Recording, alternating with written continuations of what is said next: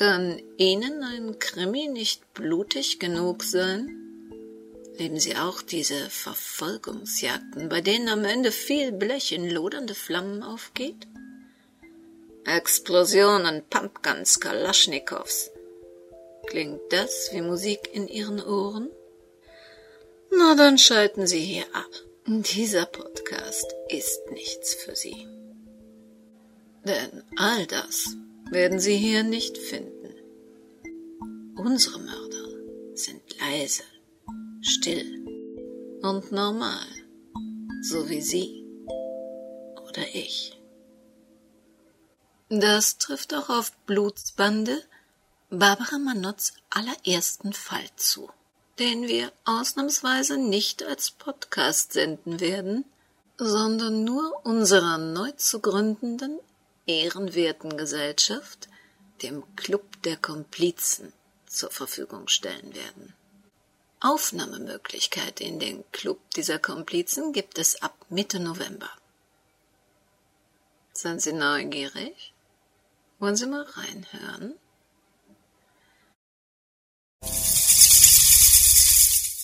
Als in den frühen Morgenstunden des letzten Novembertages im ausgehenden zweiten Jahrtausend der tote, steif gefrorene Körper einer unbekannten Frau von einem Seil, das an einen Baum des Stadtwalds geknotet war, losgeschnitten wurde, waren sich die ermittelnden Polizeibeamten und zufällig vorbeikommende Spaziergänger darin einig, dass es sich hier wohl um einen Selbstmord handelte. Mit der sich schnell verbreitenden Mentalität von Hinrichtungsbeteiligten wurden wilde Spekulationen darüber angestellt, ob die arme Frau wohl erst erstickt, erfroren oder an gebrochenem Genick gestorben war. Menschlich verwerflich kam allerdings hinzu, dass trotz des verzerrten Gesichtsausdruckes immer noch zu erkennen war, dass die Tote im Leben sowohl mit Reichtum als auch mit Schönheit belohnt worden war, was sie irgendwie undankbar erscheinen ließ.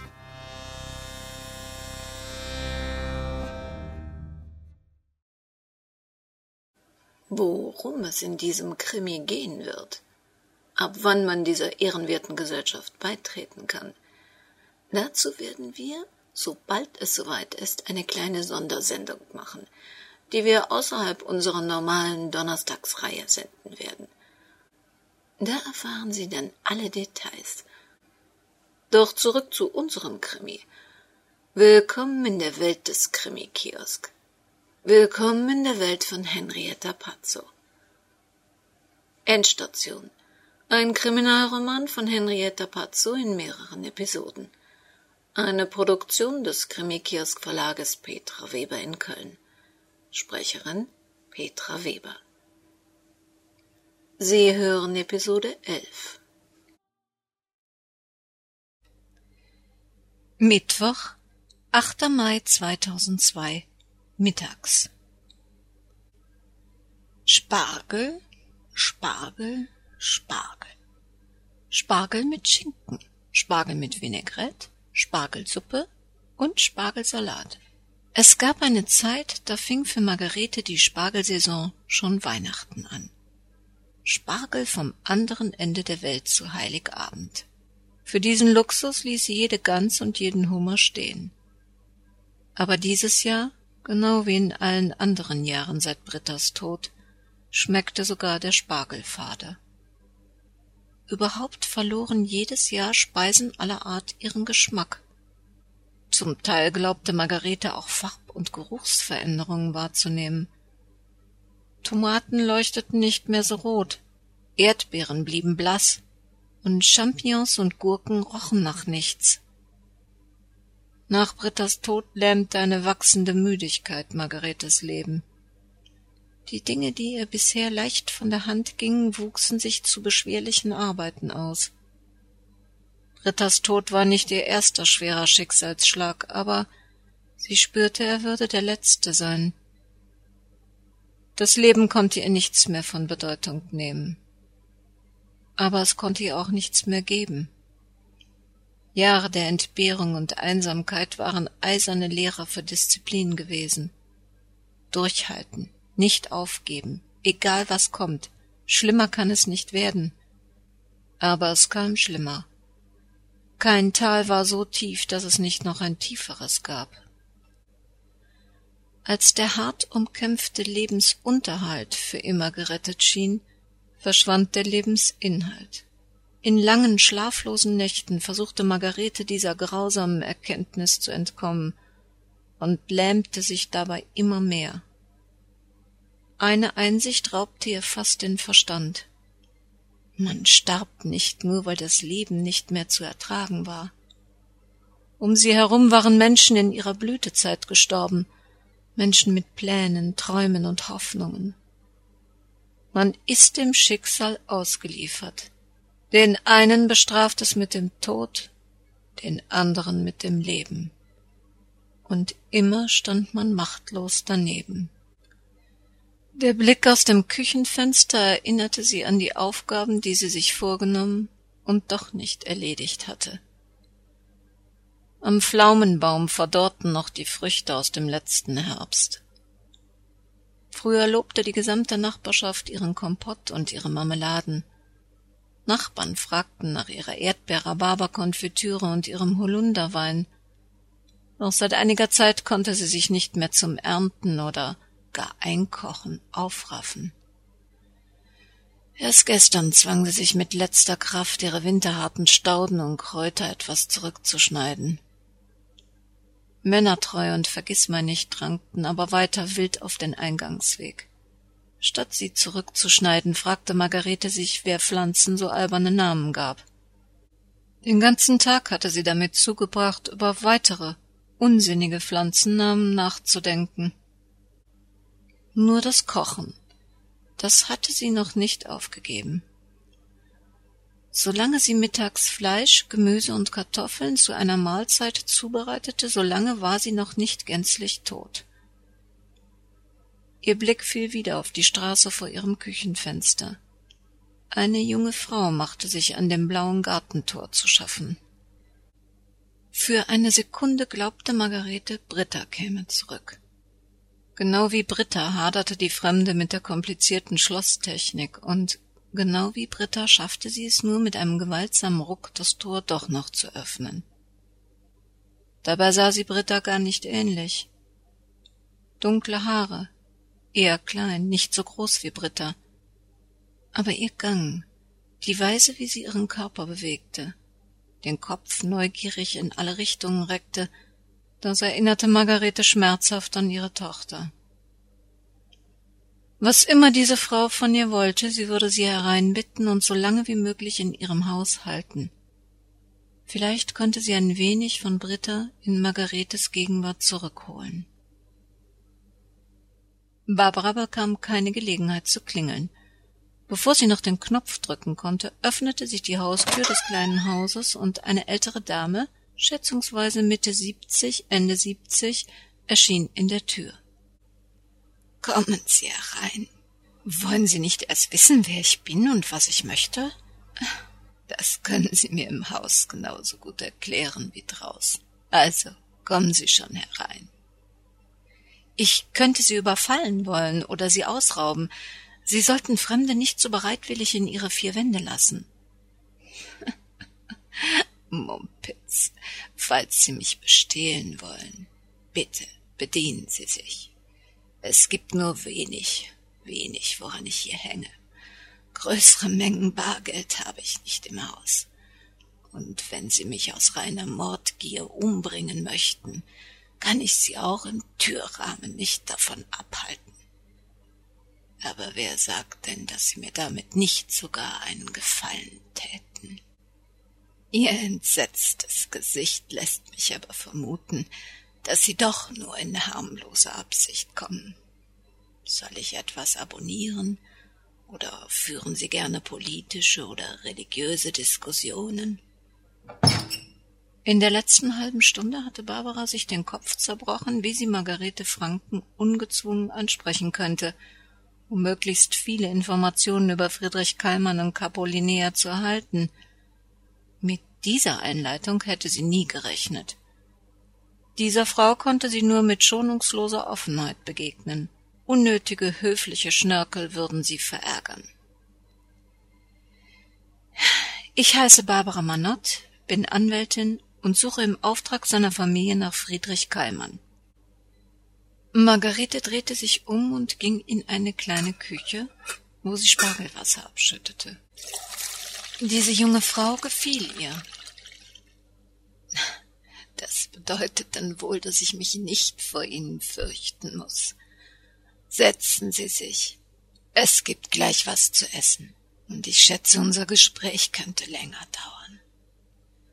Barbaras Magen knurrte wieder laut und begehrlich bei den guten Gerüchen in dieser Küche, und der Aussicht auf eine warme, kalorienreiche Mahlzeit. Es wäre unhöflich und wahrscheinlich unklug, diese Einladung abzulehnen, zumal es das erste Mal war, dass jemand freiwillig ein längeres Gespräch über Friedrich Kallmann anbot. Mögen Sie lieber zerlassene Butter oder Sauce Hollandaise zum Spargel? Beides war der Tod Ihrer Diät. Haben Sie denn genug gekocht? Ich möchte Ihnen nicht das Mittagessen wegessen. Aber wenn ich es mir aussuchen darf, ich mag Spargel am liebsten nur mit Butter. Gut, dann gebe ich Ihnen etwas Butter über den Spargel und die Kartoffeln. Ich koche immer mehr als nötig. Reste verarbeite ich dann zu Bratkartoffeln oder Kartoffelsalat. Alte Marotte aus der Zeit, als ich noch jeden Tag arbeiten ging. Da funktionierte ohne Organisation gar nichts. Es brannte Barbara auf der Zunge, nach den Kallmanns zu fragen, aber sie aß erst das wirklich köstliche Essen auf. Margarete überlegte, wie sie diese Frau noch eine Zeit bei sich behalten konnte. Es machte Freude zu sehen, mit wie viel Appetit sie über den Spargel herfiel. Friedrich Gallmann führt sie also zu mir. Warum suchen Sie ihn denn? Weil er seit vorgestern Abend spurlos verschwunden ist. In den Nachrichten haben Sie aber nichts davon gebracht. Auch nicht in der Zeitung. Die Familie hält sich mit der öffentlichen Suche noch zurück. Um ehrlich zu sein, wollen Sie auch erst morgen die Polizei verständigen. Verstehe. Wahrscheinlich aus dem gleichen Grund, aus dem Sie keinen Ihrer eigenen Anwälte mit der Suche nach ihm beauftragt haben. Woher wissen Sie das?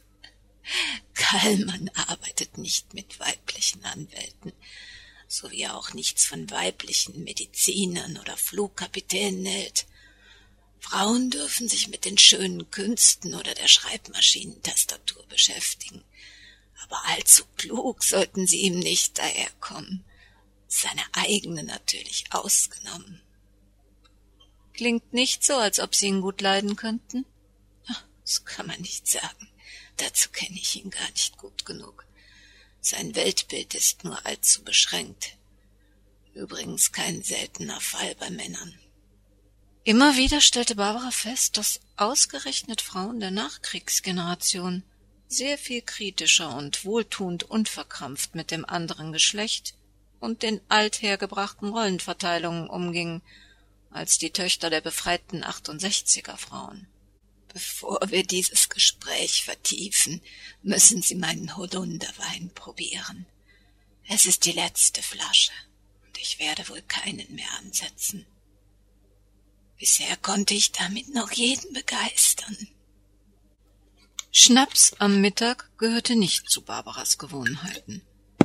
Aber ein kleines Tröpfchen nach dem Essen in dieser heimeligen Küche die mit ihrer gemütlichen Unordnung in krassem Gegensatz zur Kallmannschen Superküche stand, klang verlockend.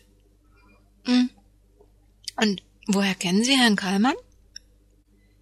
Wie gesagt, ich kenne ihn eigentlich gar nicht. Es gab eine Zeit, in der ich sehr viel Geld brauchte. Mehr als man mit ehrlicher Arbeit verdienen kann. Mein Chef brachte mich auf eine besondere Form der Geldanlage und Herr Kallmann kannte sich auf diesem Gebiet sehr gut aus. Er vermittelte Kontakte und beriet auch allgemein. Dann sind Sie auch Mitglied bei Capolinea? Bravo. Sie müssen bei Ihren Nachforschungen sehr geschickt vorgegangen sein. Ich glaube kaum, dass Sie etwas Schriftliches gefunden haben. Wer hat denn da geplaudert? Niemand. Es war eher ein Zufall. Ich bin ehrlich, ich habe keine Ahnung, wer oder was Capolinea ist. Wann immer ich danach gefragt habe, stoße ich auf eine eiserne Wand des Schweigens. Das wundert mich nicht. Immerhin ist das wahrscheinlich der Grund, warum die Kallmanns das Licht der Öffentlichkeit scheuen. Wenn ich Ihnen jetzt erzähle, wie ich in der Vergangenheit mein bisschen Geld vermehrt habe, bis ich endlich schuldenfrei war, dann sollten Sie wissen, dass ich darauf nicht stolz bin. Es hat mich manchmal angekotzt, und ich habe mich vor mir selbst geschämt. Aber ich habe mitgemacht. Das klingt ja furchtbar. Vielleicht sollte ich Sie darauf hinweisen, dass ich als Anwältin grundsätzlich verpflichtet bin, die Behörden zu informieren, wenn ich Kenntnis von Verstößen gegen das Gesetz habe, die nicht unmittelbar mein Mandantenverhältnis betreffen.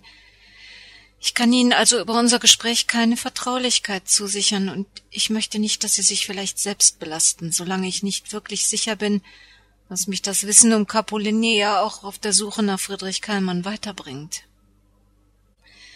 Das ist nett von Ihnen, aber wir haben gegen kein Gesetz verstoßen.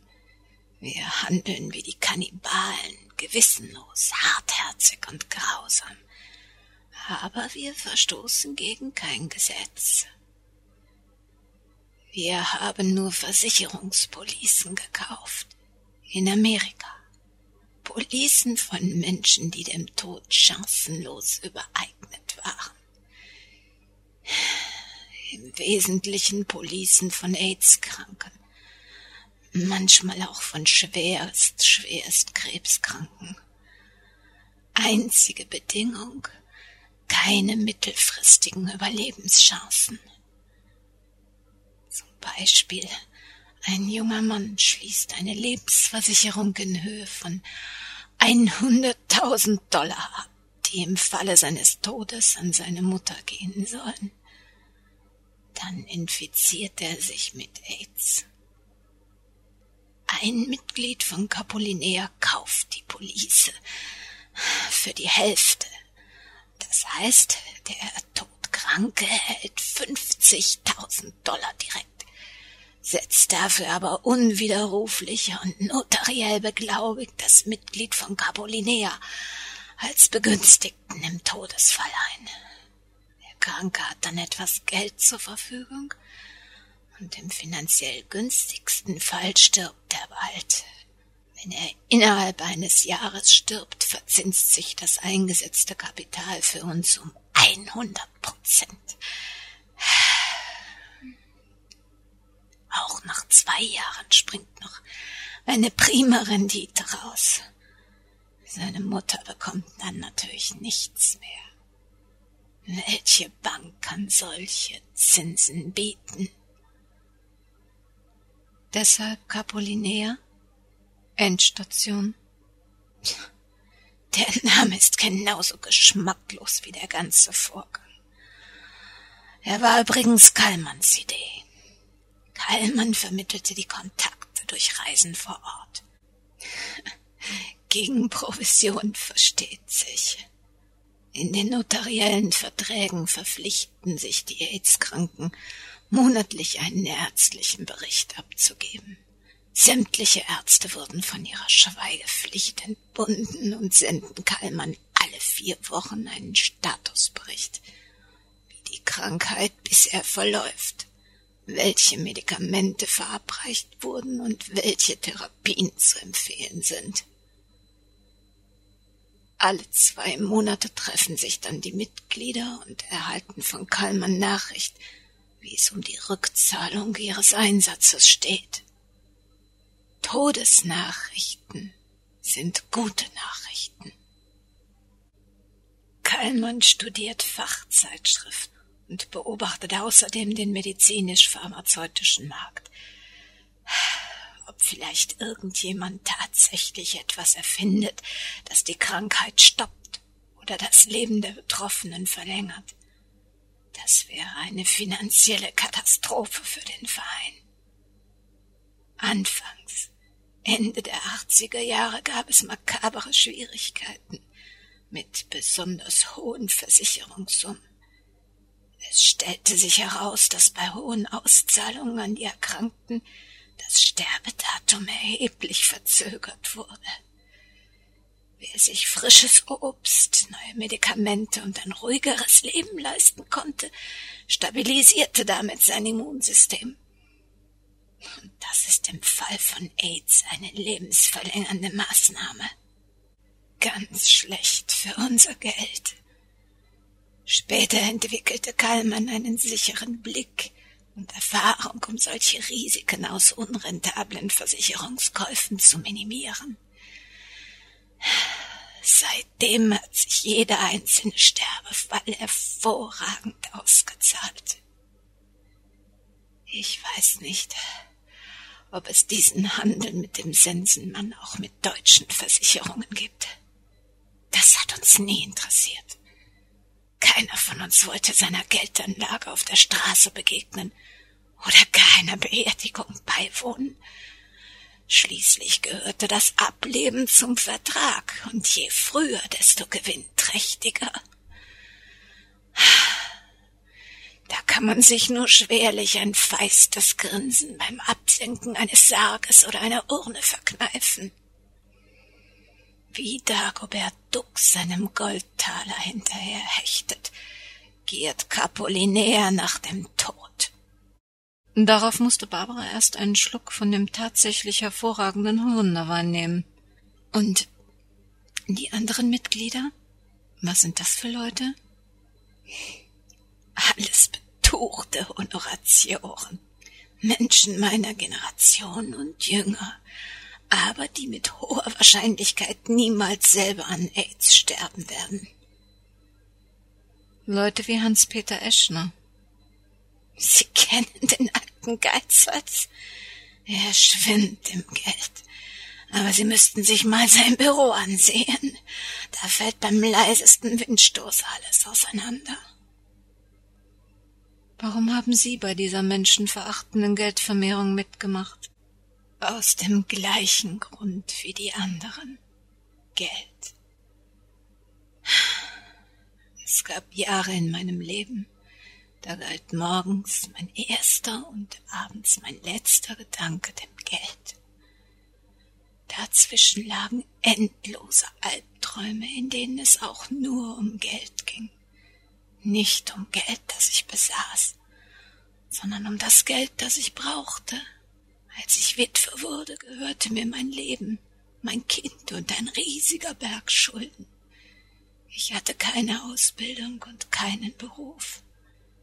Das Erste, was man als Mutter auf der Suche nach Lebensunterhalt aufgibt, ist die eigene Würde.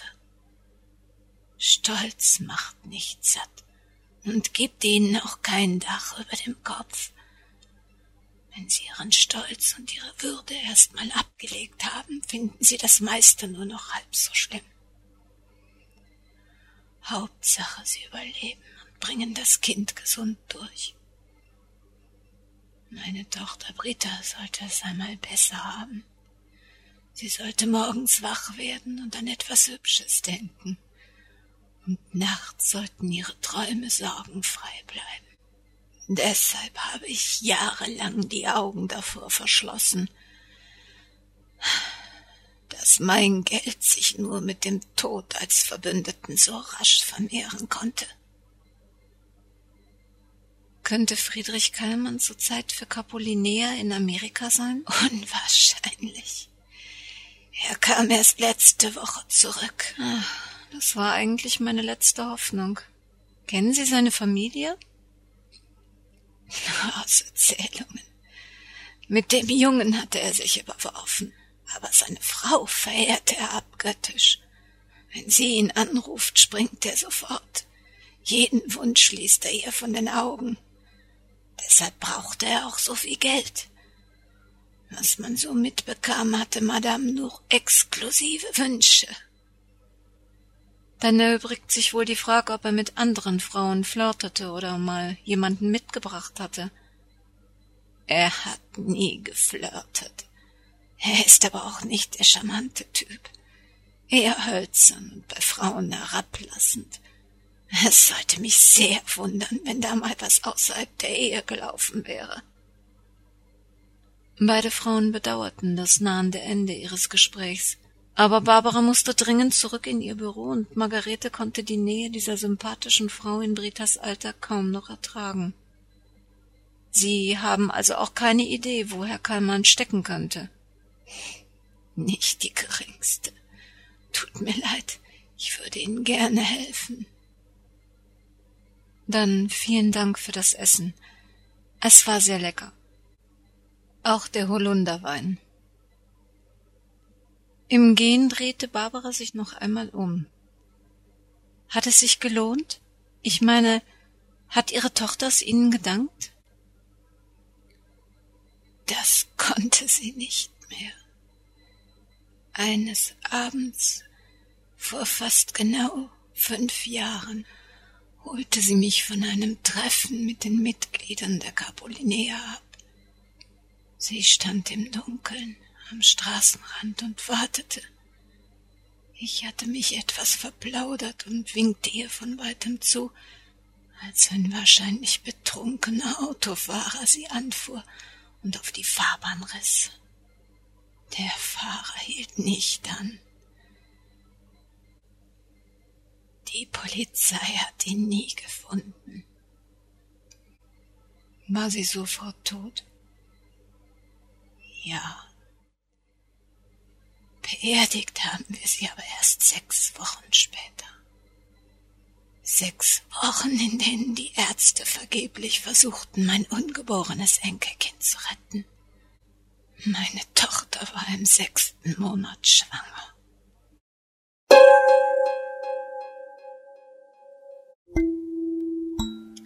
Aha. Daher kennen sich also Margarete und Friedrich Kallmann. Das erklärt allerdings noch nicht, warum er verschwunden ist und wo Friedrich Kallmann ist.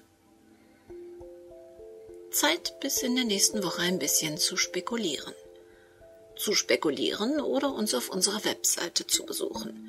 Unter www.krimikiosk.de finden Sie alle Angaben zum Impressum dieser Sendung – und Sie finden auch einen Hinweis auf die Musik, die wir im Hintergrund spielen. Die Musik ist von Ema Emanuel Cotton in Belgien, die wir aufgrund seiner Lizenz Art Libre, die Sie bei uns im Impressum einsehen können, nutzen dürfen. Die Musik im Vor- und Abspann ist von www.tonpumpe.de. Und wenn Sie im Augenblick Ihre Weihnachtseinkäufe tätigen, einfach mal bei uns vorbeischauen und gucken, ob wir einen Link zu Ihrem Lieblings-Online-Shop haben. Zum Beispiel zu Otto Versand oder zu Neckermann oder zu Amazon. Und auch wenn Sie Ihre Audible Downloads tätigen, tun Sie dies bitte über unsere Links, wenn Sie uns unterstützen möchten. Aber auch im Weihnachtsstress. Bitte passen Sie gut auf sich auf. Das Leben kann sehr, Sein.